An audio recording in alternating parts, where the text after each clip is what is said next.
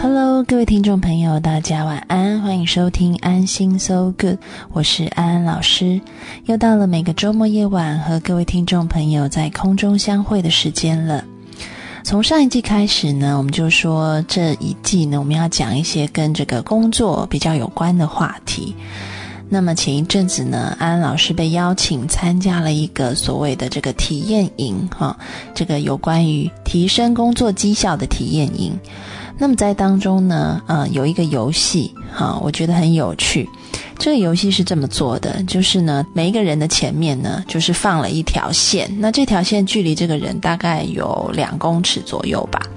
那么每组里面大概有五六个人，那每一个人呢就要往前走到这个线。那么这个走到这个线的时候呢，你的嘴里就必须要一直不断的重复念着，譬如说你今年的绩效目标。假设是，譬如说，今年我要做到业绩一百万，哈，那你就要在走的时候不断的说，今年我要做到业绩一百万。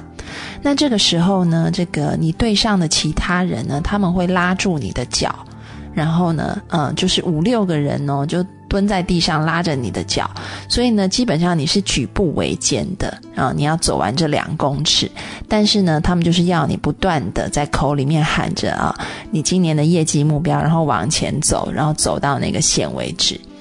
那么在这个当中呢，他们还安排了一些所谓的这个呃小恶魔在你的旁边哈，就是当你一面喊着呃。我要做到一百万的业绩，然后往前走的时候呢，这些小恶魔会在你的身旁不断的叫嚣，就说不可能的，你放弃吧。但是你这时候还是要一直坚持的喊着你的业绩目标，然后呢，你的脚是非常沉重的，因为有五六个人蹲在地上拖着你的脚。那么最后呢，每个人都会达到终点，然后达到终点以后，每个人都好像这个，啊，真的是累瘫了一样，趴在地上哈，非常非常的累哈。但是最后呢，大家就会把你抬起来欢呼，然后说你终于做到了这样子。嗯，所以是一个非常激情的活动训练呢。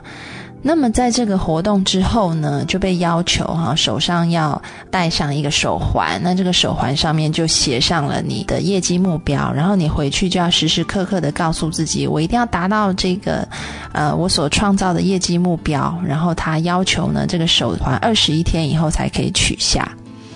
那么因为安安老师毕竟是一个心理学家哈，所以虽然我在当中参与的时候，我也明白他背后的心理机制是什么。那这个就让我想到，这个以前呢，曾经有呃，美国有一个大学，他们就做过一个研究哈，其实讲的就是这个所谓叫做肢体反馈的机制。什么是肢体反馈呢？事实上呢，举个例子好了哈，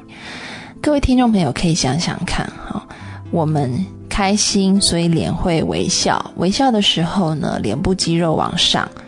这个是因为我们脑筋里想到了开心快乐，所以我们脸就笑了。那这个是脑，所以影响了脸。好，但是事实上呢，我们的脸也会倒返回去影响我们的脑哦。在以前的心理学实验里面呢，这个受试者就被要求说你要做出这个微笑的表情，然后另外一组受试者就被要求做出一个很悲伤的表情。但事实上呢，他们并没有受到任何的这个外在刺激，只是单纯的被要求做这个嘴角向上或者是嘴角向下的动作而已。那么在做完这个动作以后呢，之后再要让他们去阅读一些文章。那他们对于文章里面这个文章可能是一个比较中性的故事，没有带有太多情绪色彩的。但是呢，如果是一个被要求嘴角向上的。这样子的人，他们读完以后呢，就会觉得这样的故事里面带有比较多正面的东西。那么一组被要求这个嘴角向下的这一组呢，他们就会用一个比较相对来讲比较悲伤的态度去看待这个故事。所以事实上呢，我们的人呢，也是从这个我们的脸部表情去判断我们到底是开心还是快乐。所以这个叫做肢体的反馈。那么关于这个肢体反馈呢，再举一个例子哈，嗯，比如说很久以前曾经有一个实验哈，他们要求这个实验对象呢去听一段录音，那分为两组，当中的一组呢在听这个录音的时候呢，就要求是你要必须要一直点头的去听，那另外一组呢就被要求你在听这一段录音的时候，必须要摇头的听。在这个听完以后，他们就去问这些人是不是同意这个录音里面的说法。那么就发现呢，这个被要求点头听的那一组呢，同意这个录音里面的说法，远远高于那个被要求是摇头听的那一组。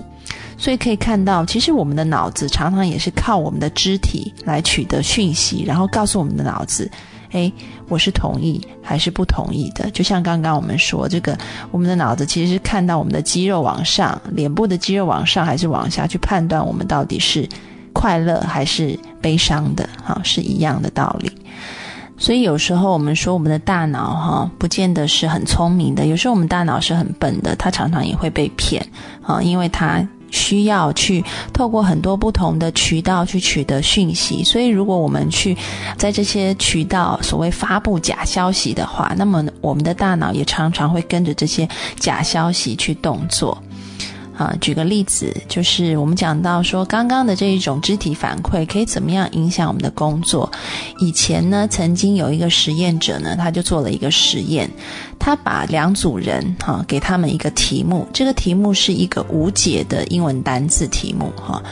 他就是给他一些英文字母，然后叫他们拼成一个单字，但事实上这些字母是没有办法拼成一个所谓正确或者是正常的英文单字的，因为这个字是不存在的。那他就想要用这个作业任务呢，去测试看看，嗯，他们可以坚持多久才放弃。那么他让这两组人同时做不同的动作去解题。一组人呢是把手放在大腿上面，就是一个比较轻松的姿势。那么另外一组呢，就是做出这个双手交叉在胸前环胸的这个姿势。事实上呢，这个动作呢，在很多的所谓我们看很多杂志的封面人物，他们通常都会做出这个姿势哈，就是双手交叉在胸前啊，通常是一些成功的企业家啊，或者是一些精英人物，他们就会做这样的动作。那因为人们从小到大，我们都被这种呃媒体耳濡目染，所以我们自然就会觉得说，做出这种姿势的人，他们代表的是一种努力不懈的，然后朝着目标去奋斗的这样子的一个象征。所以他就要那一组人呢做一样的姿势。结果就发现呢，做出双手抱胸姿势的那一组人呢，他们平均哈做这个无解题的坚持时间是五十四秒。那么做那个把双手放在大腿上面的那一组呢，他们平均解这个无解题的坚持时间是还不到三十秒。而且呢，后来呢，这个实验者，这个心理学家又给他们做一次这个有解的题目，哈，但是是比较难的，但是是可以拼出单字的题目。也同样的发现呢，这些呃双手抱胸的这一组的人呢，坚持的时间比较久，而且解出来的题目也比较多，就是对比于那些双手放在大腿上的人。所以呢，这样的实验呢，就再次的哈，重新印证了所谓。肢体反馈哈，可以增强我们的这个坚持不懈的这一块的技巧。那么我们要怎么样应用到工作上面呢？我们先进一首歌，带回来继续聊。我们听一首陶喆的《小镇姑娘》。还记得多年前跟你手牵手，你都害羞都不敢抬头，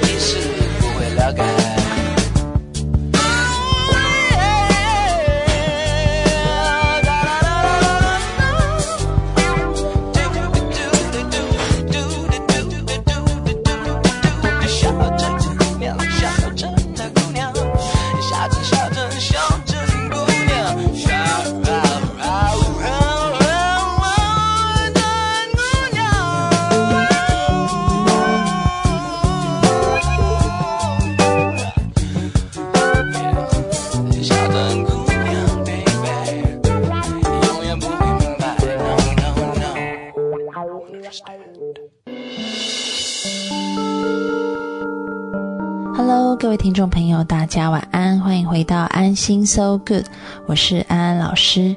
在上一节的节目里面呢，我们讲到了这个肢体反馈，它的作用其实就是给大脑一些讯息，让大脑以为我们的想法是怎么样的，或让大脑以为我们的情绪是怎么样子的，然后透过这样子的反馈去影响我们的认知以及情绪。讲到要怎么样跟工作结合，哈。刚刚的这个双手抱胸，然后做任务的方法可以作为参考。当然，如果你真的每一次做任何的工作之前都双手抱胸的话，旁边的同事可能也觉得你这个脑袋是不是有点问题？哈，看起来怪怪的。所以呢，我们要找一个比较平常人比较不会发现的这个方法，哈。有另外一个实验呢，他就同样的把人分成两组。那么有一组人在做这个作业任务的时候呢，他是皱着眉头做的，就被要求啊，实验者要求他你要把眉头皱起来做。然后另外一组呢，实验者就要求他你就微笑着去做这个作业任务。那大家如果刚刚听完这个实验呢，一定也可以猜想出这个实验最后的结果，因为这个肢体反馈的机制。所以呢，结果就发现，呃，如果是皱着眉头做这个作业任务的呢，他们会放入更多的心力，然后更多的时间，然后去做这个作业，比这个微笑。的这一组花更多的时间，因为事实上，在我们的潜意识里面，我们会觉得说，诶，人如果皱眉的时候，是真的是比较全神贯注，然后是想要投入把这个事情做好的，所以我们的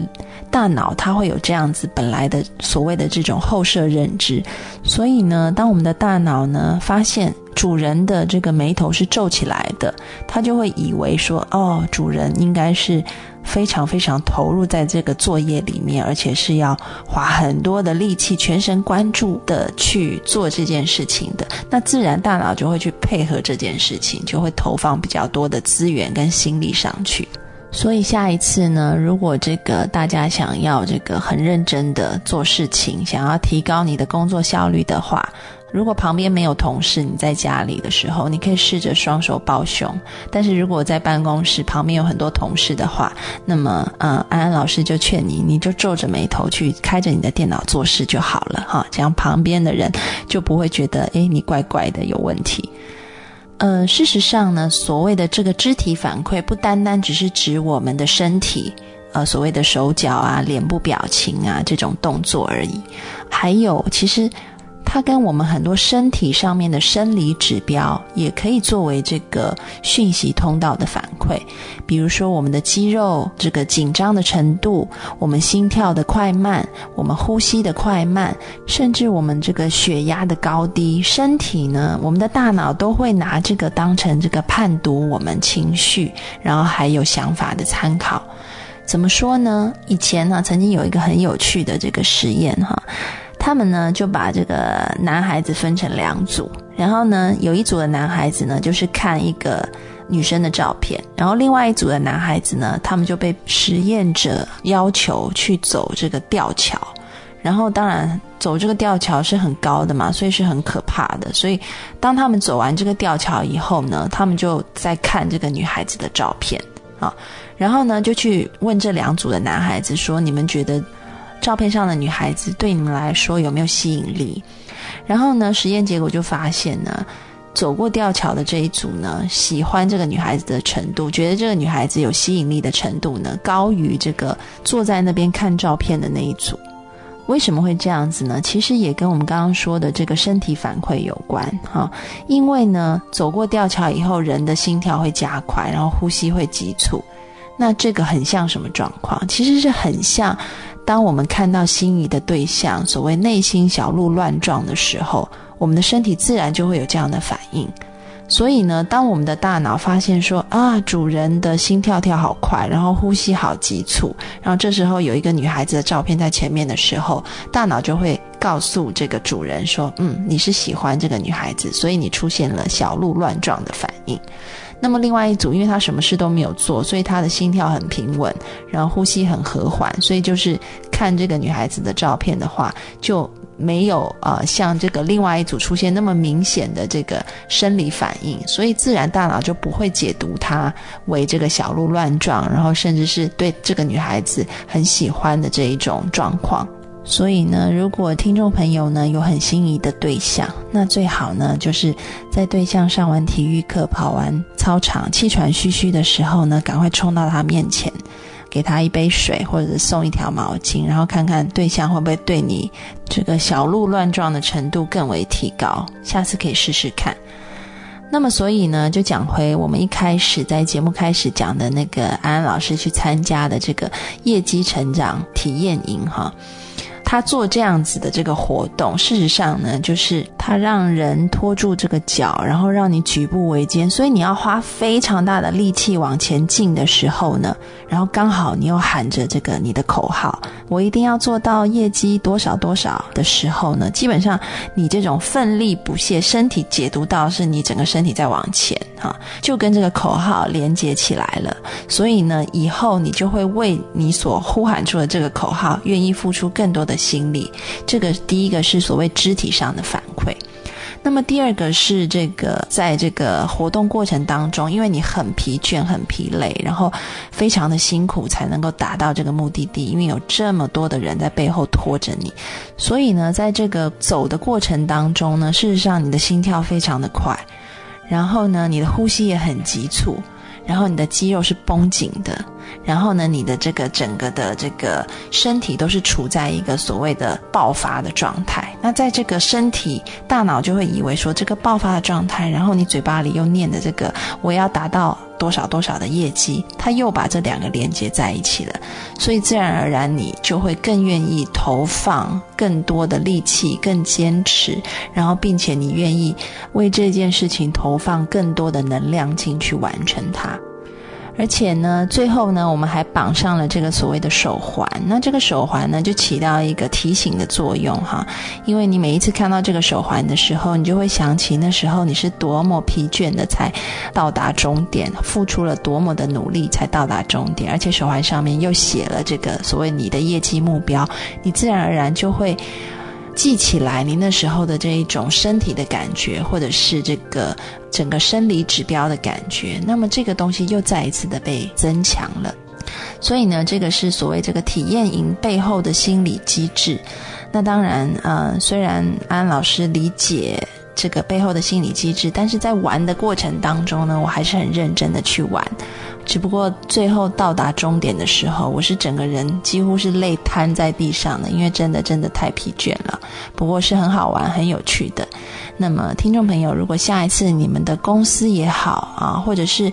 你是在学校里面的，你的班级，甚至是你的团队，你想要让他们更可以达成目标的话，也许你也可以自己去设计一些这样子的活动。而这样子的活动呢，就是记住一个原则，就是给你大脑一些资讯。但这些资讯呢，不是用说的，而是用身体的反应告诉他。你可以设计一些活动，是刺激了他的整个生理反应，还有他肢体配合的动作。而这些生理反应跟肢体配合的动作，都是原本一个人在努力状况下面会出现的讯息。那把这样子的讯息放到活动里面去的时候，大脑就会被蒙骗过关。那么你就可以很轻松的让你的团队业绩飙升。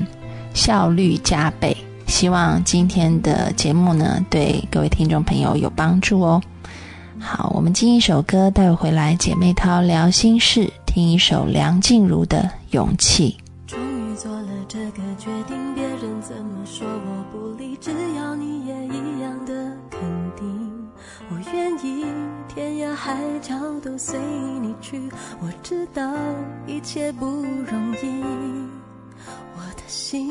一直温习说服自己最怕你忽然说要放弃。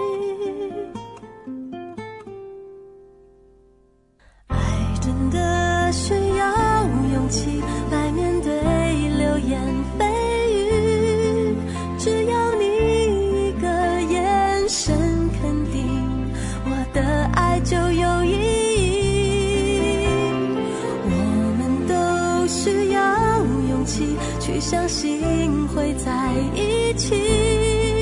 人潮拥挤我能感觉你放在我手心里